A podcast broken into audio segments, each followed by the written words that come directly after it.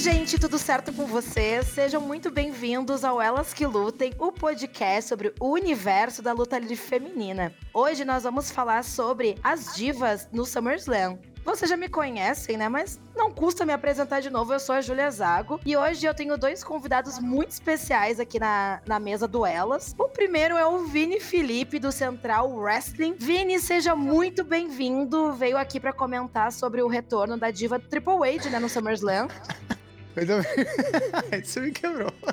Muito obrigado pelo, pelo convite, muito feliz de estar aqui no Elas novamente. Vim para comentar sobre a grande história de superação de Triple H na história do SummerSlam. A diva que inspira. Do joelho esfarelado, né? Que Deus o tenha. Deus o tenha. e do coração esfarelado também. Nossa, tudo errado. Coitado do nosso, do nosso papai. E o segundo convidado, mas não menos importante, recebo aqui uma pessoa muito especial. Conheço desde a época do colégio e também um ouvinte do Elas que Lutem, né? Seja muito bem bem-vindo, João Greco. E aí, minha musa, pronta para falar sobre Diva Zero aqui? Oi, gente, muito bom estar de volta no Elas. Como vocês sabem, nós, artistas de Hollywood, estamos em greve, então eu consegui um tempinho aqui para vocês do Elas. Então, brincadeiras à parte, o, a Júlia chama, eu tô aqui, eu tô muito feliz de estar de volta. Vamos comentar esses SummerSlams aí. Ai, tudo. Uma agenda muito requisitada. É. Então, se você quiser saber um pouco mais, assim, sobre os bookings, as lutas, as rivalidades e tudo que rolava com as divas no SummerSlam. Continue aqui com a gente vambora!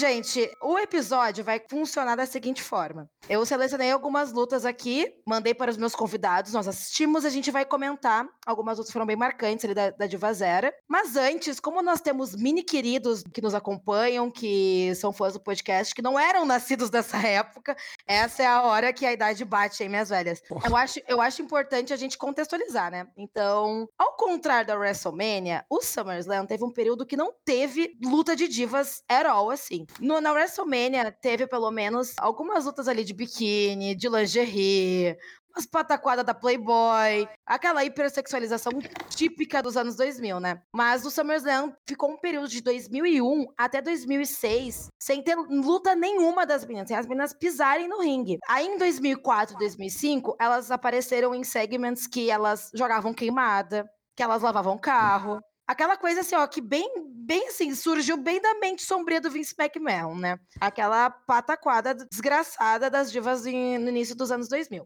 Pra vocês terem uma noção, a Ivory defendeu o Women's Championship em 1999 contra a Tori. E depois o mesmo cinturão foi ser defendido novamente em 2008 pela Mickey James numa Mixed Tag Team Match que a gente vai comentar aqui. Ou seja, ficou quase 10 anos sem ter o Women's Championship no SummerSlam. E o Divas foi defendido apenas três vezes. Ou seja, as meninas eram completamente esquecidas em churrasco. Então eu selecionei aqui algumas lutas entre o período de 2000 e 2015 que foi bem essa, essa diva zero. E aí vou trazer, a gente vai trazer aqui para vocês o que a gente achou de cada luta, analisar um pouco do contexto, enfim. Bora pro debate, né? Vamos começar com a icônica Divas Battle Royal que aconteceu depois desse hiatus, esse período sem lutas nenhuma das meninas. Foi uma luta que juntou as divas das três brands, do Raw, do SmackDown e da ECW, que foi muito bem representada pelo Extreme Exposé. Todas elas entraram em fileirinha ao som de Girl Like That, da Temi da Tori Wilson. e elas estavam disputando o number one contender do belt, que a campeã da época era Candice Michelle, que entra com aquele lookinho, aquele vestidinho de paetê, que é o uniforme da Diva Zero. Uhum. O João, o João, papo uhum. reto, né, João? Não, é com lá, certeza. lá é o uniforme das Gu daquela época. Aquele vestidinho foi usado por todas as campeãs possíveis.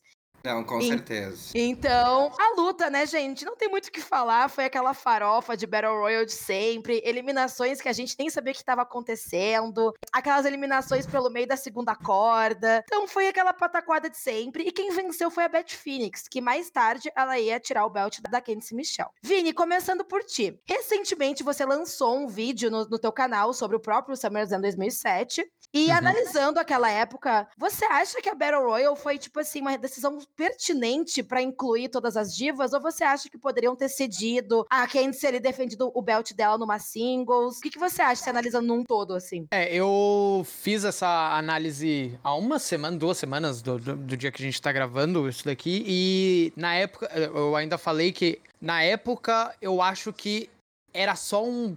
Tipo, ah, vamos colocar aí, sabe? Vamos colocar, precisa ter luta, então vamos, vamos colocar essa luta. É uma luta que para mim é totalmente ruchada, me dá muito essa impressão de que tá, tipo, as coisas vão acontecendo como você disse, nem dá para saber o que tá acontecendo, tipo, tem tem eliminação que você nem vê acontecendo. E eu acho que é tudo muito ruchado. E, de fato, eu acho que uma luta pelo cinturão nesse show seria muito melhor do que uma Battle Royal. Que eu acho que tira também um pouco do prestígio do, do cinturão, o cinturão não ser defendido no, no pay-per-view, né? E ainda mais nessa época que o cinturão precisava de mais prestígio, sabe assim? Porque Vince McMahon era daquele jeito, né? Então acho que de fato precisava ser uma luta. Assim, eu já quero dizer, eu vou falar isso mais pra frente também. A Beth Phoenix, ela sofreu nessa época, tá? Essa a daí tinha, ralou, né? Essa daí tinha que ter uma estátua lá na WWE, tá? Porque olha o que ela fez nessa época aí, meu amigo. Mas é isso. É, as meninas, elas não tinham quase nenhum espaço nos shows e a Battle Royale era sempre a opção safe, né? Uhum. Era sempre. Em 2009 também, elas foram bocadas numa Dark Match que, numa Battle Royale que a própria Beth Phoenix, eu acho que ela venceu. Então, era sempre isso isso. Vamos juntar todas as meninas numa Battle Royale só. E aí é isso, 10 minutinhos, faça o que vocês tiverem afim. Uhum. E meio que era também, tipo assim, ah, vai, vai fazendo aí. É, ainda aproveitando o que você disse, na época, ou era Battle Royale, ou era um segmento totalmente sexualizado. Era um dos dois que ia ter no pay-per-view. E sempre eram os Big Four, né? Que era nesses pay-per-views grandes. Ou ia ter um segmento de, sei lá, pillow fight, ou é, alguma coisa mais sexualizada, ou era Battle Royale. Era o, só tinha essas duas opções. Coitado do Ed Guerreiro morreu. Fizeram uma Battle Royale pra, pra celebrar o, o legado dele. Ai, e você, João, como é que você enxerga assim essa época? Você acha que poderia ter rolado uma singles match? Eu gosto dessa Battle Royale, na verdade, porque eu acho que a Candice Michelle é uma sujeira na história desse Women's Championship. Eu não gosto dela como champion. Então, acho que uma Battle Royale foi ok ali pro, pro que aconteceu. Pra quem não sabe, eu tô num relacionamento abusivo. É abusivo da minha parte, porque eu faço meu namorado assistir luta comigo. E essa foi a primeira luta que ele desistiu. É, realmente é. É, essa foi a primeira luta que ele desistiu de assistir comigo. De tão ruim que ele achou. Eu não sei porquê, porque a gente foi presenteado com uma bela Brooke versus Maria ali se chutando. E acho que é a farofa da Diva Zera que a gente assistia. Não sei porquê, o que a gente tinha no cérebro nessa época. A gente tinha algum tipo de problema com sexualização. Não sei, acho que a Beth ganhando foi a escolha certa. A gente sabe o que veio depois, a gente lembra o que veio depois. A Candice não lembra, mas a gente lembra. Coitada, a Candice foi atropelada, coitada. Atropelada pelo ringue, mas... Mas é, eu gosto da Battle Royale, não me incomoda, assim infelizmente. Só acho que deveria ter sido por cima da última corda em vez de. É, a, a, as regras não se aplicam muito. É. Nessa época, eu acho que eu ia só complementar que eu, o que você falou. Para mim, essa Battle Royale é o retrato. Eu falei isso no vídeo também, que eu até indico, vou indicar aqui novamente, você que tá ouvindo, ouça o Elas que Lutem, que fala sobre a Diva Zero. Mas para mim, esse daqui é o retrato da, da Diva Zero. É. Esse Battle Royale. É Uma Battle Royale que ela não me incomoda, assim, eu não acho a pior da história. Acho que a gente sofreu com cada Battle Royale de cinco minutos naquele Raw pra decidir a, a próxima contender. Era, era umas coisas tão manjadas que essa não me incomoda porque hum, eu acho legal que pelo menos elas têm uma entrada, elas não aparecem do nada no ringue. A gente, no, no Diva Zera, é, quando a gente acompanhava essa época, eu não sei vocês, mas eu, o Felipe, o Caio, o Fer, a gente que assistia junto, a gente se contentava com qualquer coisa que a WWE nos, nos dava. Só pra ver as meninas, as meninas no ringue e tal. Então, se elas tinham uma Battle Royale de 5 minutos no Raw, a gente tava sussa. Ok, as nossas gadas estão ali sendo bocadas, alguma coisa vai acontecer. E a gente ralava até o fim do show só pra ver as meninas, e elas sempre eram antes do main event, assim. A uhum. quantidade de John Cena contra Randy Orton que a gente uh, tinha que aturar pra poder ver um pouquinho de divas era puxado, né, minhas velhas? Era difícil. Difícil. Então, tipo assim, é, essa, essa Battle Royale, pra mim, ela é o cenário da época. Temos um pay-per-view, a gente tem que colocar todas as meninas ali. Essa, essa é a forma mais simples delas participarem. Inclusive, eu queria ressaltar aquela parte que a Kelly Kelly, a Leila e a Brooke, elas entram de mãos dadas, assim, parece que elas vão, assim, salvar a, o wrestling feminino. Essa parte eu acho icônica. então, é bem suco da diva zero, assim. Mas deixa eu fazer uma pergunta para vocês. Se vocês tivessem que bocar essa luta numa singles match, quem vocês escolheriam para enfrentar a Kent nessa época? Pode ser uma triple threat, pode ser um, uma fatal four way, enfim, qual seria o booking, assim, melhor na, na, opinião de vocês? Começando por ti, João. Eu acho que eu escolheria a Melina, porque ela tava se estabelecendo ali como Rio naquela época. E ela e a Candice tiveram. Eu acho que elas tiveram uma rivalidade. Ela pegou o cinturão da, da Melina, na verdade, então eu acho que o cinturão devia voltar pra Melina. E é isso, assim. E você, Vini? Qual seria seu, Olha, seu booking? Eu iria Putz, difícil essa pergunta. Eu faria uma Fatal Four Way, que seria entre Melina, porque aí realmente concordo, ela tava estabelecendo muito nessa época. Beth Phoenix, porque falar mais pra frente, mas ela mereceu. é... E a Mick James. Putz, eu gosto da Mick James, não tem jeito. Então eu colocaria a Mick James. Eu tenho uma, uma pequena implicância com a Mick James. Eu acho ela uma lutadora excepcional, eu acho ela importantíssima pra história, mas naquela época tinha alguma coisa nela que não tocava meu coração, sabe? Eu acho que era muito bobo a, a gimmick dela ainda. É. Eu acho que depois deu uma melhorada, mas ela. Mas naquela época era ainda muito. Tudo muito bobo. Ela. A, a gimmick dela naquela época me lembra a da Bailey quando ela entrava com aqueles bonecos, lembra? Sim. Sim. Nos, me dá muito essa conexão, assim, de tipo, ah, amigona da criançada, meio Xuxa, sabe? É. É que eu acho que ela tava se estabelecendo ainda. Ela tinha recém saído daquela gimmick com a Trish, então ela tava meio que se uhum. encontrando ainda. Ai, com toda certeza. Eu concordo com os bookings de vocês. Eu, ao contrário de vocês, eu faria pelo menos. Eu faria uma, uma triple threat. Eu colocaria Kenzie contra a Melina, que já que a Melina tinha perdido esse belt recentemente pra, pra Kenzie, né? E colocaria a Beth, que tava ali surgindo como uma desafiante, tá começando a se moldar ali em 2007. Porque tentaram fazer a Beth vingar em 2006. Existe um rumor bem forte de que a Beth ela ia tirar o belt da Mick em 2006, ali depois da WrestleMania. Mas ela tomou um porradão tão grande da Victoria na, numa das primeiras lutas dela, que ela lesionou o maxilar. Vocês lembram dessa, dessa, dessa treta que a gata abriu o maxilar dela? Eu lembro disso. Aí a gata tava recém voltando, assim, em 2007. Mas, aproveitando que a gente tá tocando aqui no assunto Beth Phoenix e Mick James, a gente pode até partir pra próxima luta que elas se enfrentaram, mas num booking diferente, né? Uma das principais maneiras de bocar as divas no SummerSlam era em Mixed Tag Team Match. E a Mick e o Kofi Kingston defenderam o Women's e o Intercontinental Championship contra a Beth Phoenix e o Santino Marella. A grande Glamarella, né? que foi uma tag team super marcante ali em 2008. 2008, 2009. Eles e a Rosa Mendes, vocês lembram, né? Eram um perigo. Essa luta, tipo assim, gente, essa luta eu acho ela muito divertida. Eu revi ela pra, pra gente gravar o episódio de hoje. Eu achei ela bem legal, assim. Eu acho que, como ela tem uma pegada mais intergender, quando ali rolou mais interações entre o Santino e a Miki, que a Miki eu acho que ela dá um DDT no sentido que ele voa uhum. de uma uhum. maneira que eu acho incrível, assim. E a Beth e a Mick, convenhamos que elas tinham uma sintonia muito legal, assim. Elas sempre uh, ofereciam um lutão, que era o que dava para entregar naquela época, né? Uhum. E Vini, pergunta para você. Você achava interessante quando as meninas eram bocadas em Mixed Tag Team? Achava que pelo menos dava para tirar uma luta divertida? Como é que você acha, assim, que é essa relação da Mixed com o SummerSlam? Eu acho que, que dava, assim, para tirar. Eu, uh, tem outros exemplos aí que eu achei, que a gente reassistiu também, que eu achei meio uó. Mas essa em si, é, eu concordo totalmente. É uma luta muito divertida.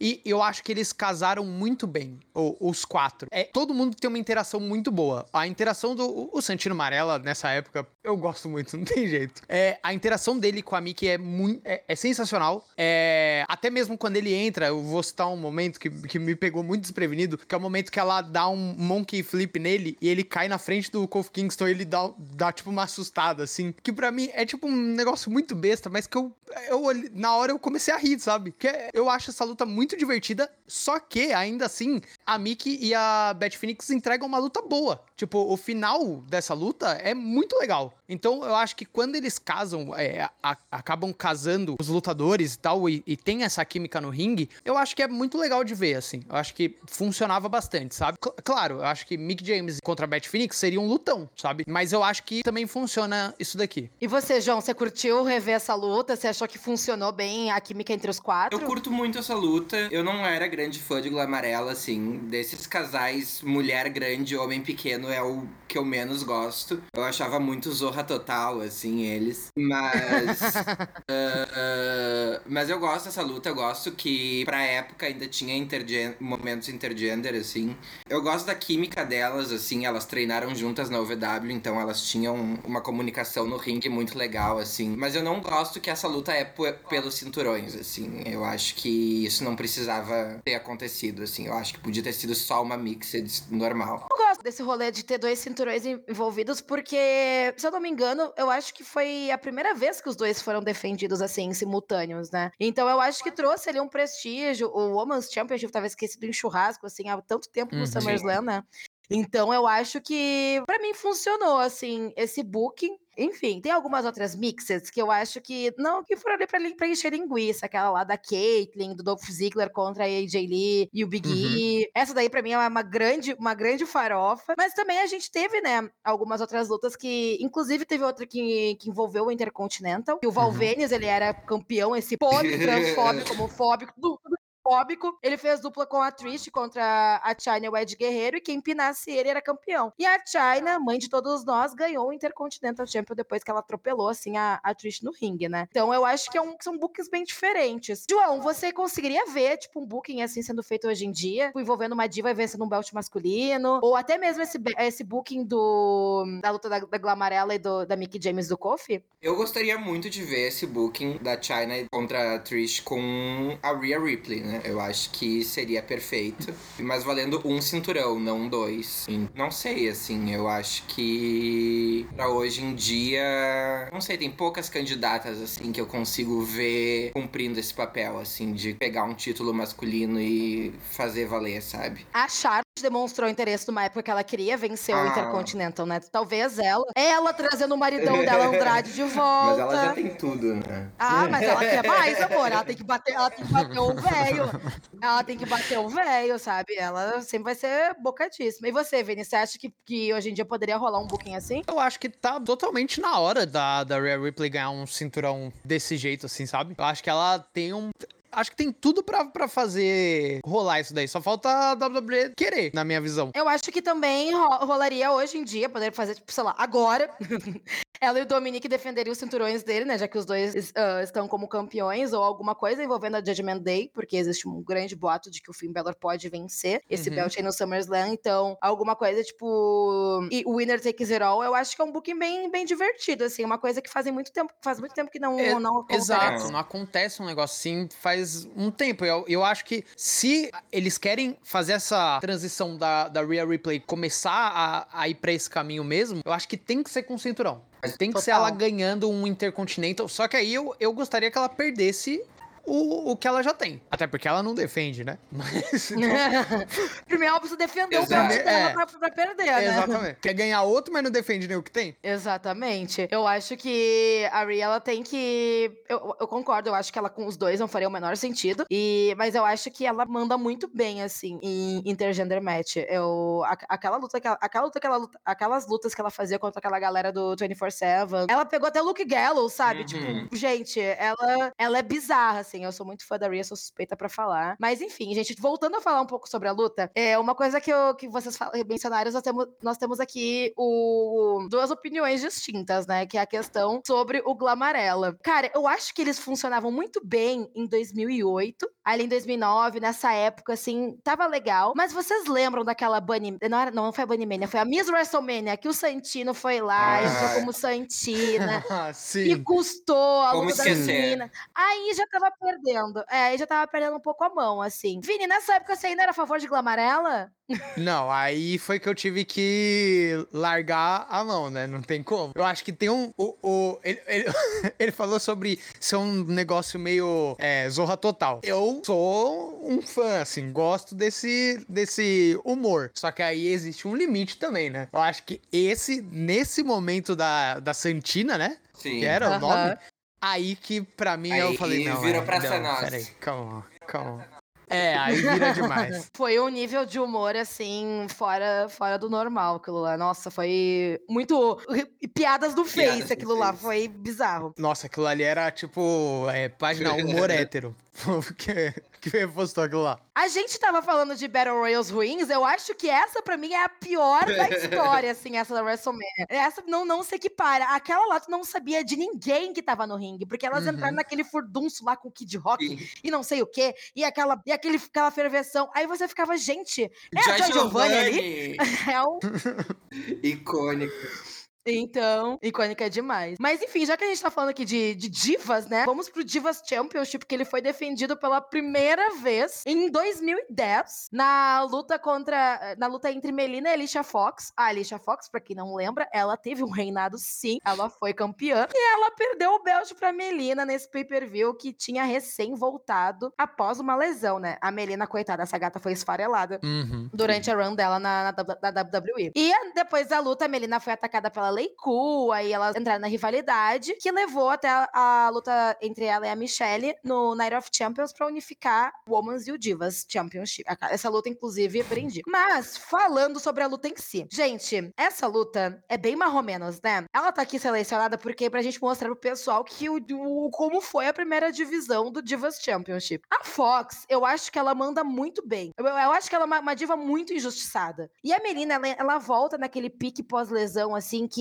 parece que ela tá num bote amênia. E aquele uhum. finisher que ela, que ela usa pra, acabar com a luta, eu fico tipo, gente, acabou. Como assim? E, enfim, uma coisa que eu preciso pontuar sobre essa luta é que o Caio, o, o nosso membro original do Elas, ele fala que a, a, o look que a Melina usou nessa luta é o look mais feio da história de toda a Diva Zera. Se vocês concordam com essa informação? Não sei eu se concordo. é o look mais feio, mas eu acho que ela não fez jus ao nude.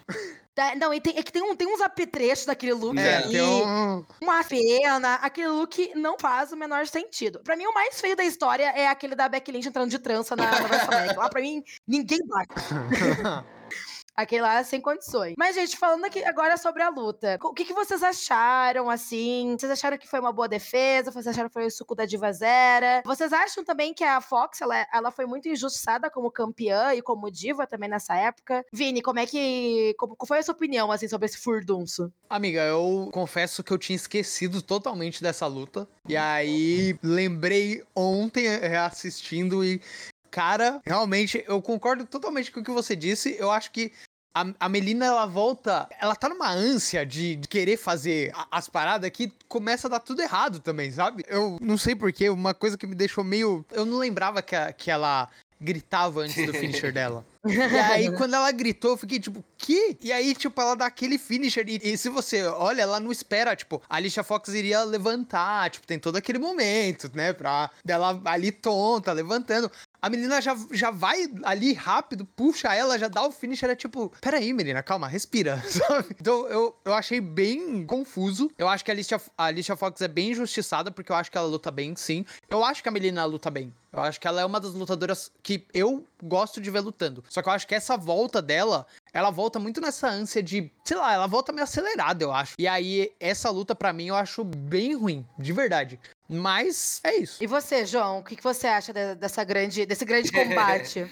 essa é a icônica luta favorita da Cameron, né? Então, essa luta eu acho uma desgraça, eu acho ela sem graça. Eu acho que a Fox estava muito verde para ser campeã. Ela falou numa entrevista recente, quando ela era campeã, ela tinha só dois golpes. Então, Meu Deus, eu Ela não sabia falou do Ring disso. Bell recentemente. Mas o John Cena foi campeão apenas com 5. Fato. Então, não tinha o que acontecer ali. É mais a Melina carregando a luta, assim, tipo, mas realmente não entrega nada. Leiku atacando no final também não, não leva nada. E sei lá, assim, achei uma luta chata, assim. O que mais entrega é o look da Melina que dá o que falar, seja por bem ou por mal. É, isso que tu, tu falou da entrevista da Fox é uma parada que acontecia muito direto, assim, com as meninas, porque não existia o Performance Center naquela época, né? Vocês lembram da Sim. Ashley? Uhum. O- Uhum. Vocês lembram das primeiras lutas Sim. delas? O- ela na Uhum. época ali da Vince's Devils e tal. Gente, a menina não conseguia dar um, um- um soco. Ela não conseguia fazer Uhum. nada. Então a WWE tinha uma base muito ruim, assim, pra elas. É, isso já vem de muito tempo, né?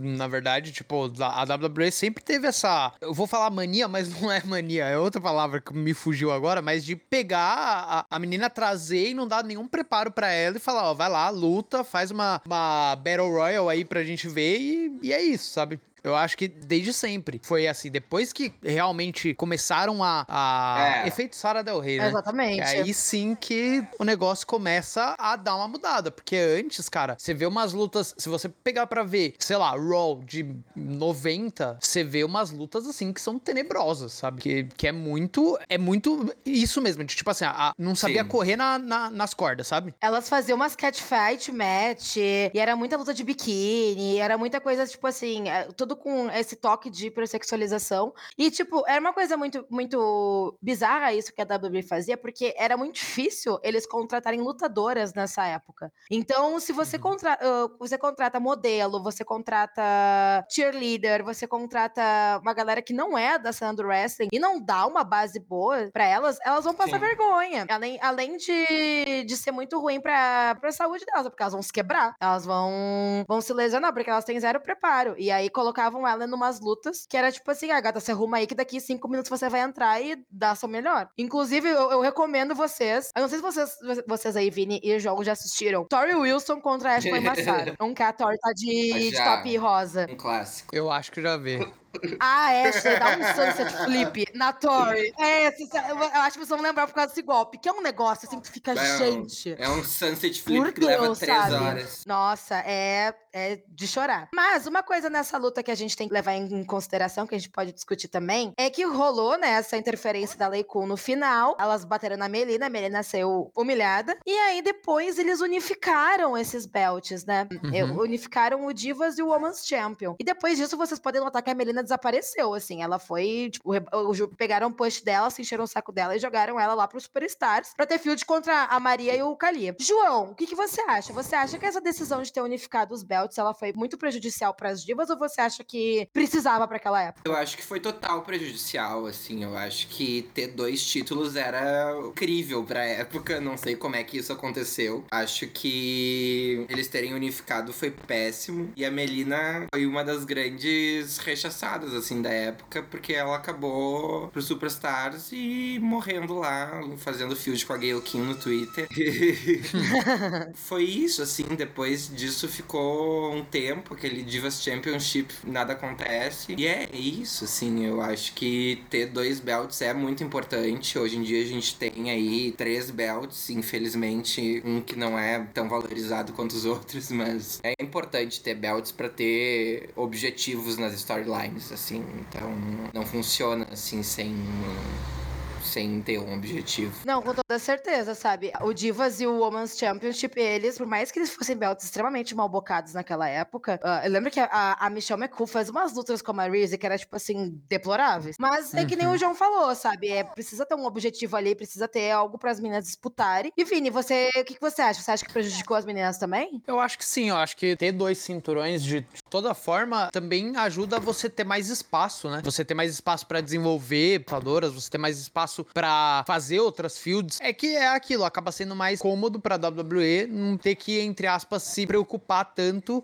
com o que vai fazer, sabe? Então, a- ajuda, de certa forma, o Vince, que já não queria ligar muito pra divisão feminina, a não precisar ainda ter mais uma história. Mas eu acho que em questão de desenvolvimento até mesmo, ter dois cinturões é onde você consegue rodar mais o, a, as lutadoras, né? Consegue dar push pra um, depois pra outra e tal, e vai desenvolvendo todo mundo. Exatamente, sabe? Daí as meninas do, do SmackDown, elas tinham uma, alguma coisa pra batalhar, e as divas do Raw tinham outra coisa também, né? E, Uhum. Então é, é bem isso, eu acho que o Vince já não, já não queria mais bocar duas lutas pro pay-per-view, já não tava mais fazendo isso. Não queria dar espaço pras meninas, porque, né, dois cinturões tem que, dar, tem que duplicar o espaço, então. E depois que aconteceu essa unificação, que nem o João lembrou ali, foi ladeira abaixo. A Leila teve um reinado tenebroso depois que ela separou, depois que ela voltou, né, daquela storyline com a Lei Cool. E, enfim, tivemos grandíssimas campeãs como Hum. Caitlyn, AJ Lee.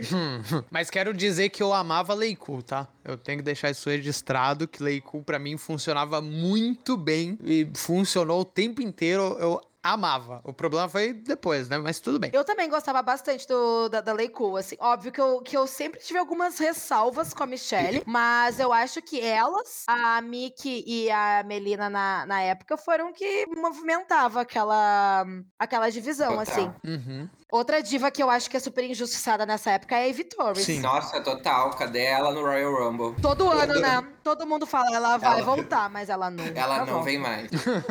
Ela não vem mais. A lenda, a len- lenda do judô. Aí, né, gente, é, pulando agora, né, alguns anos, avançando um pouquinho, não tem como falar de SummerSlam sem falar sobre a icônica Stephanie McMahon contra Brie Bella, que fazia muito tempo que, a, que as meninas não eram bocadas numa field sem belt. E essa das Bellas co- contra a Stephanie foi muito, marca, foi muito marcante, né? Por conta dos segments, da, da Brie falando bitch no microfone, depois pulando em cima da Stephanie. É, pra quem não lembra, né? Pra quem não é familiarizado com essa época, tava rolando a storyline do, do, do The Authority, onde a Stephanie McMahon e o Triple H eram nada menos que chefes abusivos, né? E a Stephanie, ela perseguia a Brie Bella por conta do seu maridão, Daniel Bryan. Eu acho que o que a gente entra em, em discussão aqui não é nem a luta em si, porque, né, Stephanie McMahon e Brie Bella, né, gente? Mas sim o icônico heel turn da, da Nick em cima da Brie. Foi uma coisa que ninguém esperava. E depois ela transforma a Brie em assistente pessoal, que inclusive ajuda a Nick a vencer o belt da AJ Lee, dando um belíssimo beijo na boca. Enfim, isso daí foi um grande marco, assim, essa rivalidade. Eu acho que a Stephanie, ela manda muito bem nessas rivalidades que ela tá envolvida, porque ela veste essa skin, assim, de Nepo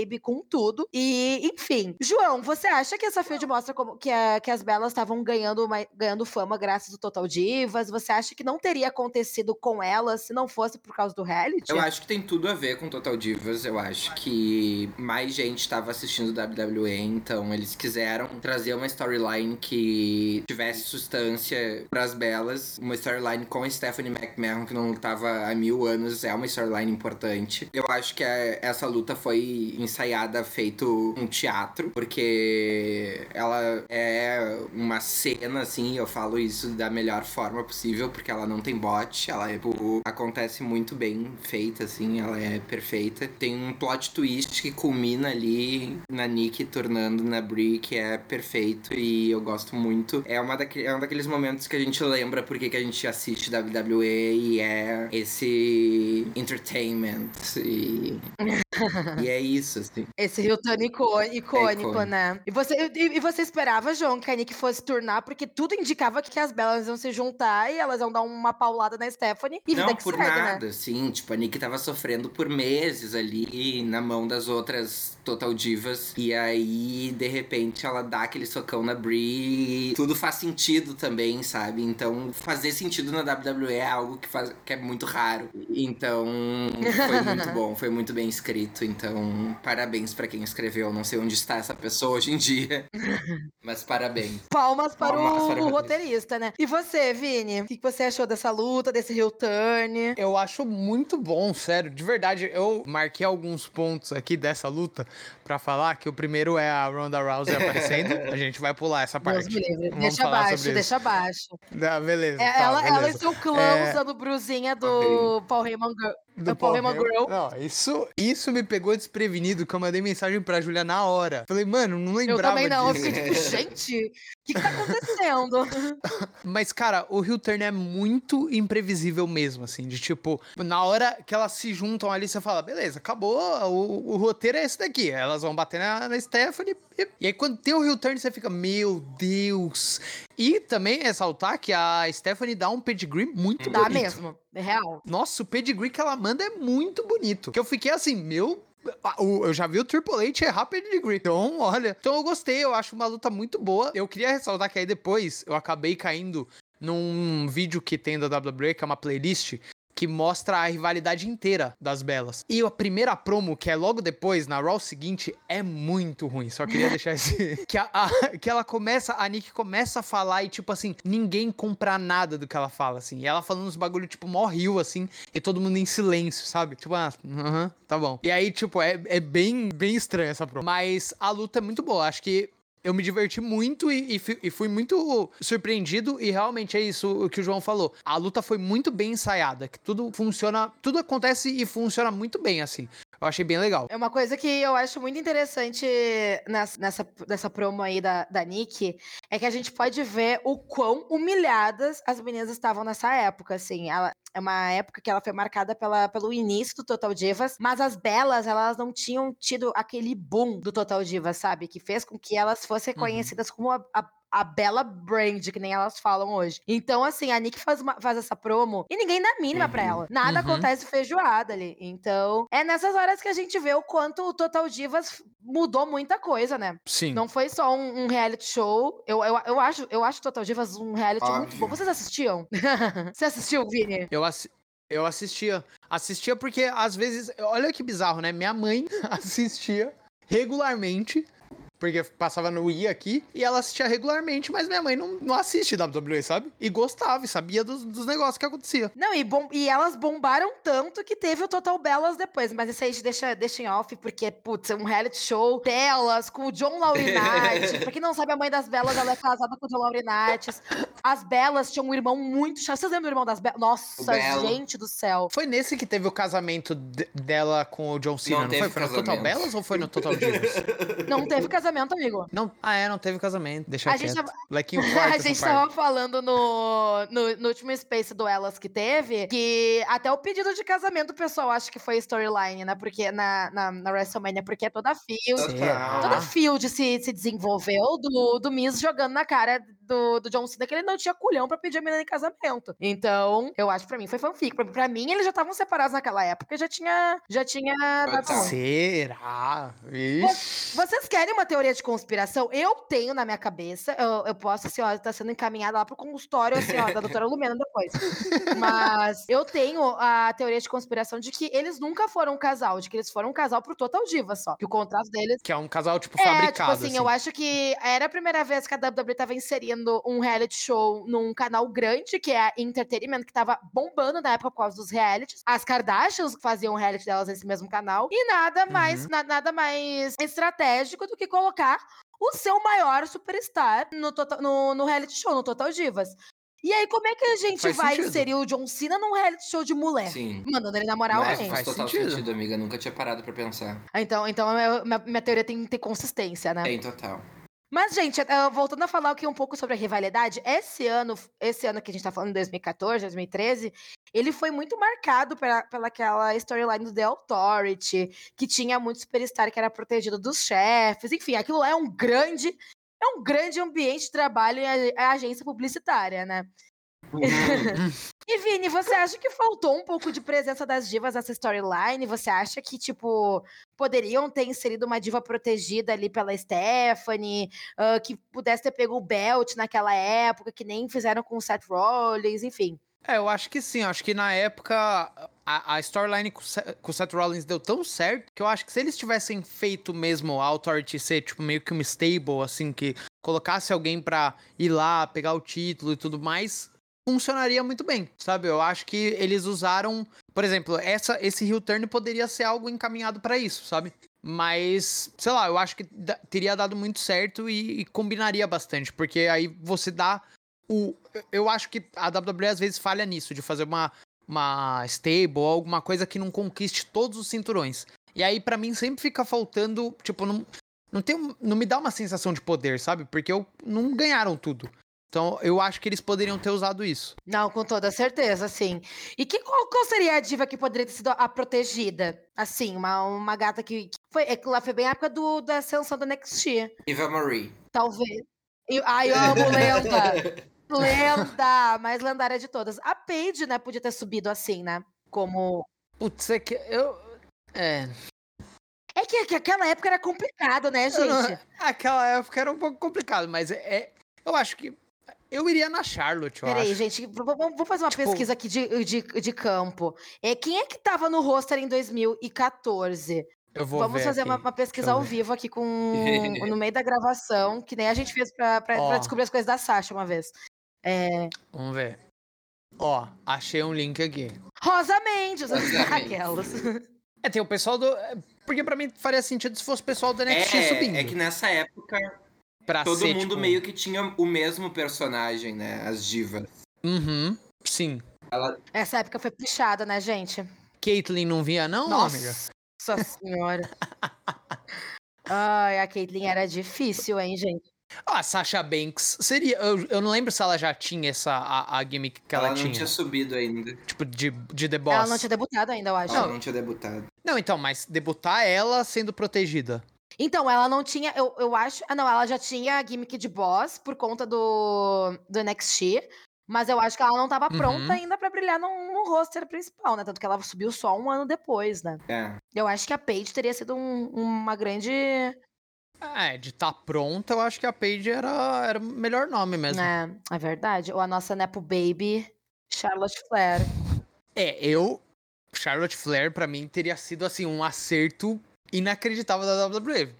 Nossa, Tipo, eu- imagina, eles colocam ela ali e a Charlotte se torna tudo que ela se tornou depois. Tipo, cara, é- é- seria Sim. inacreditável. Não, e seria uma boa, é uma boa storyline, assim, pra sustentar a, perso a persona de Nepo Baby dela, porque nós vamos entrar nesse, nesse, nesse viés agora, mas a Charlotte, na, na época ali do Team PC, PC, PCB, ela debutou meio, meio no escanteio, assim, tipo, ela demorou um, um pouco pra pegar o tranco, e inclusive já abre brecha pra nossa próxima luta, que é a luta que encerra a Diva Zera, né? Que é a Team PCB, que é a Paige Charlotte Beck, contra a Team Bellas, Nick Brie e Alicia Fox, contra Team Bad, Naomi Tamina e Sasha Banks. Pra quem não lembra, os times foram criados depois do segmento que a Stephanie McMahon inventou o feminismo, né?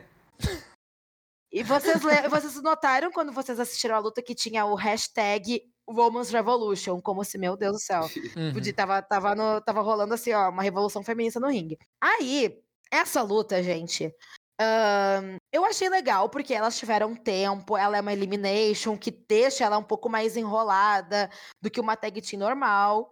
É, mas, poxa, dá, dá pra perceber, não sei se vocês tiveram essa mesma, mesma noção, como as meninas do, do Men Roster estavam enferrujadas perto das meninas do NXT. Porque as gatas do NXT subiram, assim, ó, com um brilho no olhar, assim. Elas tinham feito aquela Fatal Four das quatro cavalas, que foi um lutão. A, Be Uhum. a, a Sasha fez lutas incríveis contra a Bailey. Não sei se já tinha rolado as, as- as confrontos entre elas. Ah, não, rolou porque ela tinha perdido o belt. Mas é, elas, acom- a- elas lutam com uma, uma agilidade, assim, e pegam uns spots de um jeito muito mais rápido do que as outras divas. Um exemplo disso é Uhum. uma hora ali que a Paige vai subir pra dar um spot e todas as meninas estão no lado de fora. E aí a Fox vai tentar atrapalhar e a Paige meio que empurra ela, só que ela empurra de um jeito de tipo assim, Fox, vai pro lado, por favor. Só que a Fox cai em cima das meninas, todas as meninas se jogam, daí a Paige precisa fazer uma enrolação ali em cima. This is my house. Daí ela sobe de novo, as meninas se levantam pra segurar ela no, no golpe. Isso mostra Hum. que, tipo, elas estavam com um problema ali de fluxo.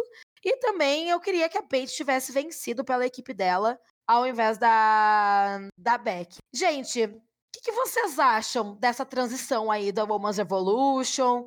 Vocês acham que essa que foi uma luta marcante assim para essa transição? João, o que, que você sentiu assim? Você que veio da Divazera e opa, estamos num- numa outra era aqui. Ah, nessa luta eu ainda tava animado por ser uma rivalidade recente. E mesmo sem ter um objetivo claro de qual era essa rivalidade, porque não tinha cinturão, assim, tipo, a rivalidade era a supremacia do time E. Mas eu gostava, assim, era, era fresh. Tinha.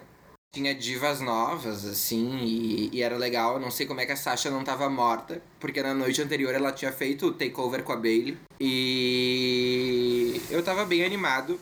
Eu acho que essa luta teria sido mais interessante se ela fosse no modelo de eliminação do Survivor Series, de tipo, ter sido uma por uma, e não o time inteiro de uma vez só. Uhum. Uhum. E. Mas achei legal. Não gostei da Beck ganhando com aquele finisher dela, que é a primeira versão do Manhandle Slam. É horrível, Horroroso, né? eu não gosto desse finisher até hoje.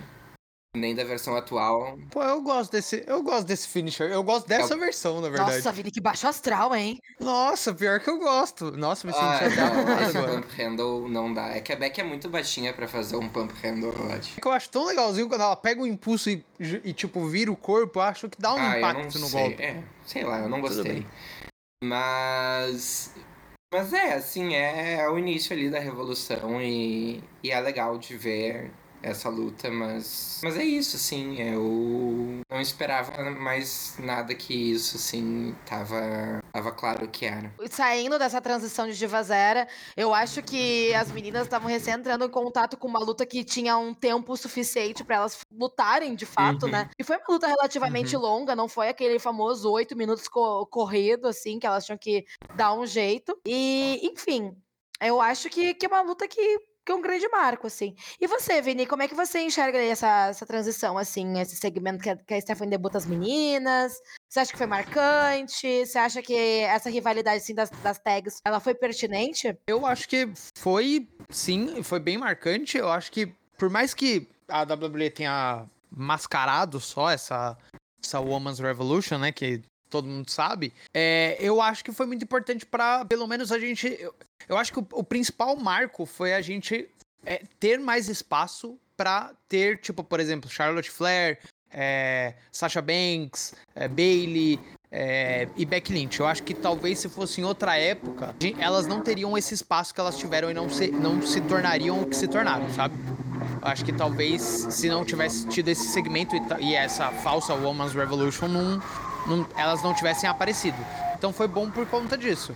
É, a luta, eu, eu achei, eu tava aqui revendo uns, uns momentos.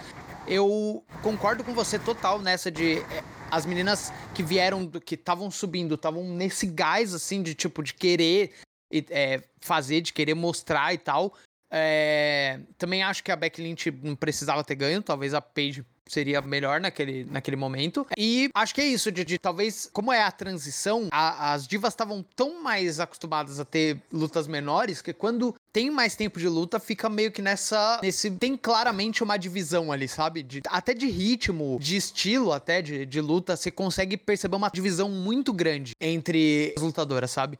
Isso é meio bizarro. Não, total, assim. Foi um momento muito marcante, assim. Eu acho que não precisava ter todo esse Age Women's Revolution, mas, né, é a WWE, seu marketing, né? Exato. Mas eu acho que tem uma parada que a, Re- a Wrestling Observer Newsletter declarou essa a pior field do ano. O pior field de 2015 inteira. Não é uma field das melhores, mas vocês acham que precisa de tanto? Ah, não sei. Não, ah, eu tô totalmente ao contrário de tudo que ele falar. É. Então, eu acho, pelo amor de Deus, né? O... e- Eles são prós em odiar a mulher, então eu tô totalmente o contrário do que eles acham. Acho que não era pra tanto, não. Eu acho que tem falha sim nessa, nessa storyline, nessa field como um todo, mas a pior do ano eu acho que não é pra É, tanto, não não. sei se é pior do ano. Eu acho que as divas já tiveram umas fields bem piores do que essas, viu? Eu acho que essa Uhum. ela levou muitas expectativas, mas eu acho que não foi das melhores, porque nessas fields de tag team, elas geralmente não tem muito fluxo.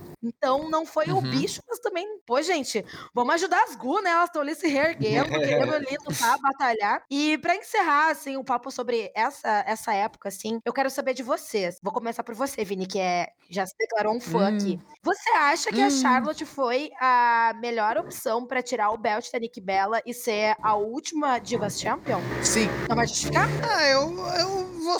Não sei. eu não- ah, deixa eu pensar. Ah, tipo, sim, porque a Charlotte é a Charlotte. Eu acho que eu poderia justificar só com isso. Eu acho uma justificativa bem pertinente. É, Tá aceito? então tudo bem. Sim, porque a Charlotte é a Charlotte. Cara, é. Eu, eu ia levantar esse, esse questionamento aqui, mas eu não queria fugir muito do, do coisa. Mas, cara, eu acho a Charlotte, assim, uma das melhores lutadoras que eu vi lutar. Justo. Eu acho ela incrível então, também. Então, sei lá, para mim, tudo que ela fez foi maravilhoso. E você, João? Eu acho que sim, eu acho que a Charlotte é o, o rosto dessa nova geração aí, então não tinha uma pessoa melhor do que ela para tirar esse título da Nick Bella, fazer essa passada de tocha. Eu acho que. Eu concordo com vocês. Eu acho que a Charlotte foi uma ótima opção. Mas eu confesso que eu queria ter visto pelo menos a Paige ter pego esse reinado de novo, sabe? Porque ela foi a primeira que uhum. subiu. Uhum. Ela tem um, um, marco ali na história que eu acho que o pessoal esquece muito. Então, eu Sim. acho que, como ela tinha aquela amizade ali com a Charlotte, eu acho que as coisas poderiam ter estremecido. Tipo, ela ter pego o Belt, depois a Charlotte ter tornado nela, ou algo do tipo assim. Eu acho que poderia ter sido um pouco mais, mais interessante. É. Mas, gente, para finalizar, eu quero fazer uma pergunta para vocês. Eu tô bem das perguntas hoje, né? De toda a história do SummerSlam, assim, vocês conhecem o Elas e você sabe que tem um jogo rápido aqui, né? Tem que, tem que, tem que, dar, tem que dar com a resposta na ponta da língua. Putz! De toda a história do SummerSlam, anos 90, anos 2000, anos 2010, uh, tudo que a gente já assistiu hoje em dia e tal, até ano passado, qual é a melhor luta feminina na opinião de vocês? Começando por você, João. Eu acho que Charlotte versus Sasha em 2017. Não sei. Foi seis. Seis? Uhum. Eu amo essa luta. Eu acho essa luta perfeita. Infelizmente a Sasha perde, começa aquele, aquela batata quente com o título, mas eu amo essa luta. Essa luta é muito boa, né? Eu, eu confesso que a minha preferida da rivalidade delas é a False Count Anywhere Match, que ela tem no Raw. Ah, é perfeita também. Essa luta é tudo. E você, Vini? Ah, eu vou na mesma, porque eu gosto muito dessa luta, mas eu vou dar uma menção honrosa ao SummerSlam 2007. Por quê? Por quê? Porque esse, eu falei no meu canal, no, no meu review, esse pay-per-view é muito. Ele tem um, um, um, apego no meu coração, porque esse foi o primeiro pay-per-view que eu vi ao vivo, na época do Justin TV ainda. Então, esse. Tudo desse pay-per-view, para mim, tem um peso, um peso histórico muito bom. Então, tudo que é ruim, e eu sei que esse pay-per-view é ruim, para mim é muito bom. Então eu vou deixar esse como menção honrosa também. Ah, o apego dele é o SummerSlam 2007, né? Sim. A minha luta preferida, é, na verdade eu tenho duas, né? Mas a, a, mais mais de todas é Sasha Banks contra a Asuka na, na pandemia. Hum, Vocês lembram dessa luta? Forte. Perfeito. Nossa, Sim. Essa, essa luta é babada. Elas carregaram, né? Todos. Elas carregaram demais essa época pandêmica, a Bailey, Sasha, Asuka. E eu acho que, enfim, essa luta delas é simplesmente perfeita. Aquele Sunset Flip Powerbomb que, que é aplicado na luta, gente, sem condições. É, é uma coisa surreal. Mas mas enfim, né, gente? Vamos chegando ao fim desse episódio. Queria agradecer vocês pela participação, por terem aceitado o convite. É sempre muito bom receber vocês aqui no Elas. Uh, Vini, você tá com um canal novo agora, né? Eu. Então deixa aí suas redes uhum. sociais, seu canal novo, vende aí seu peixe, anuncia aí seus vídeos. Pô, muito obrigado pelo convite, de verdade. Eu fico muito feliz de vir aqui conversar com vocês sobre luta livre. Eu gosto muito de estar aqui com vocês, de verdade. Eu sou um Ellers também também é, ouço sempre. Então, muito obrigado de verdade. Pô, se vocês quiserem conteúdo histórico aí sobre história da luta livre, curiosidades e tal, me sigam lá, eu tô com canal novo. Infelizmente, Central WWE foi de vala, o YouTube derrubou, mas estamos aí firme e forte, Central Rest é, lá no YouTube. E Vini Felipe em todas as redes sociais. No TikTok eu faço conteúdo de é, curiosidades também. E é isso, então me sigam lá no TikTok e no YouTube que é onde eu tô mais forte produzindo conteúdo. É nóis, muito obrigado. Tudo, né, Vini? Tenta nos derrubar, mas ninguém consegue, né? ninguém consegue é, ninguém, ninguém, ninguém pode com as bonitas. E João, muito obrigada também pela sua participação. Tem alguma rede social aí que o pessoal pode te encontrar? Ou estamos aí numa era mais low profile? Aí como é que, que são seus acessos? Ah, muito obrigado pelo convite. Eu fico muito feliz de ter participado. Eu tô no Twitter como arroba 69 no banheiro, Instagram. Amo! Instagram, arroba João Pegreco. OnlyFans, Gaúcha, Gaúcha Bliss Bela. E é isso aí. É a tal da gauchinha Bliss, Gaúcha né? Gaúcha Bliss. Ai, eu amo. Não, detalhe que alguém, alguém vai procurar esse OnlyFans aí, alguém vai achar. Minhas pillow fights. Alguém vai achar. Ai, ai. E você aí de casa, siga Elas Que Lutem nas redes sociais, arroba Elas Que Lutem Pod no Twitter e arroba Elas Que Lutem Underline no Instagram. Vai lá me contar qual é a sua luta preferida do SummerSlam, do Divazera, enfim, vai lá dar seu pitaco pra gente trocar uma ideia. É isso, gente. Muito obrigada. Beijo e até a próxima. Tchau. Ah, tchau. Valeu. Tchau. Tchau, tchau.